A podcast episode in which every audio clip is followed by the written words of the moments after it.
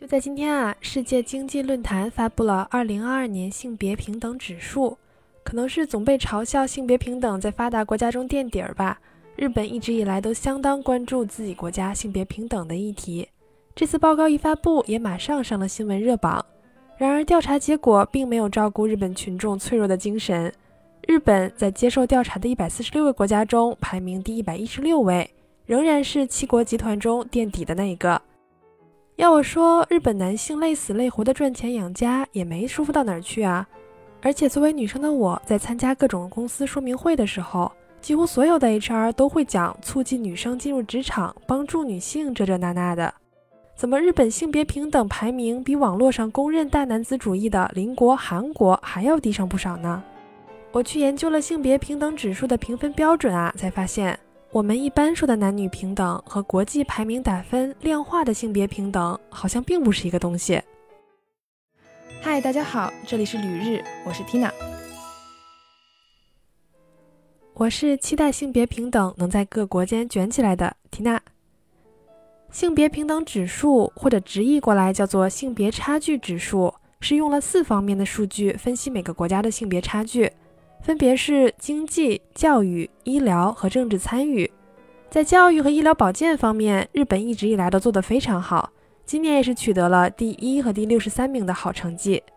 不过，对于教育日本第一这一点，我还是有点小疑惑的。毕竟我在网上或者现实生活中也听到过有人抱怨，日本也会有父母觉得女孩子读那么多书干什么，把女儿送到短期大学之类的。不过啊，别的国家有做得好的地方，我们还是得承认。日本能打败一众高福利社会的欧洲国家，在教育方面取得第一，也是挺厉害的。不过说到这儿啊，你可能就要想了，那日本是得偏科多严重，另外两门拖了多大的后腿，才把它拽到了倒数上啊？确实，另外两科瘸腿非常严重，经济取得了第一百二十一名，政治取得了第一百三十九名。咱们重新复习一下啊，一共接受调查的只有一百四十六个国家。那咱们重点讲讲这两门瘸腿的科目吧。首先是经济，提到女性经济独立啊，网上吵得乌烟瘴气的，经常是什么彩礼呀、男女吃饭 AA 制啊之类的问题。但其实这些女性对男性的依赖，恰恰是性别不平等的结果。真正的想要实现女性经济独立，要靠增加女性的劳动参与率，确保同工同酬，降低收入性别差距。而性别平等指数观察的另一个我觉得很有趣的点，是管理层女性的数量。日本的管理层女性少，这就对应了为什么我在找工作的过程中听到所有 HR 都宣传自己公司女性友好，但实际上日本性别平等做的还是这么差。因为我是应届生，招聘的岗位也都是最基础的，在这层确实没啥男女差别，甚至还听说日本之前会有企业招聘应届生时特意挑一些颜值还不错的女孩子，反正他们结婚就会回归家庭的，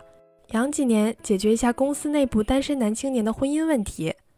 不知道这样的现象现在还有没有啊？说实话，从男性的角度来看，这个公司福利待遇也太好了吧，还包婚配。但是从女性的角度来看，就很不被尊重了。而真要看一个公司男女平等做得怎么样，还得看他们的中层管理有多少女性，顶层领导有没有女性。而一看这个，绝大部分日本公司，哪怕是外资企业，也都歇菜了。然后啊，咱们再来说说日本排到了倒数第八的政治参与，这是一个在平时谈到性别平等时经常被忽略的话题，因为它确实没有工作、教育、医疗这样与人的生活息息相关。但是如果我们静下心来认真思考，在一个决策制定的团队中，某一个群体人数很少的话，对于政策的制定真的完全没有影响吗？因为日本的参议院选举刚刚结束啊，我前一阵经常能在路边选举的板子上看到各位候选人的海报。很突破常识的是，候选人的团队真的非常的多样化，有像我的刻板印象一样一本正经穿着西服立志要振兴日本的，也有性少数群体，有打扮辣妹的女性，甚至还有之前从事风俗业当妈妈桑的。但我想说的不只是这个，而是他们提出的口号。多半都与自己的经历或者是自己相关群体的利益有关，这当然不是坏事儿，应该有性少数者在政治中为他们的群体争取利益，而不评论风俗业是否应该存在，但在目前的情况下，也应该有人为从业者争取自己的权利，只有把他们囊括在决策的队伍中，才可能让他们的声音被听到。不过不幸的是啊，虽然这次做得不错，日本的参议院女性比例达到了百分之二十八，但是排名并不看参议院，而是要看众议院，所以没办法，日本只好继续担当垫底辣妹了。我其实之前一直觉得啊，只要女性受教育的权利被保障了，女性的地位自然而然就会得到提高。但是看日本的例子，好像也不完全是这样。某一方面做得再优秀，其他方面瘸腿儿也还是不行啊。好的，感谢收听《旅日东京日记》，我是缇娜。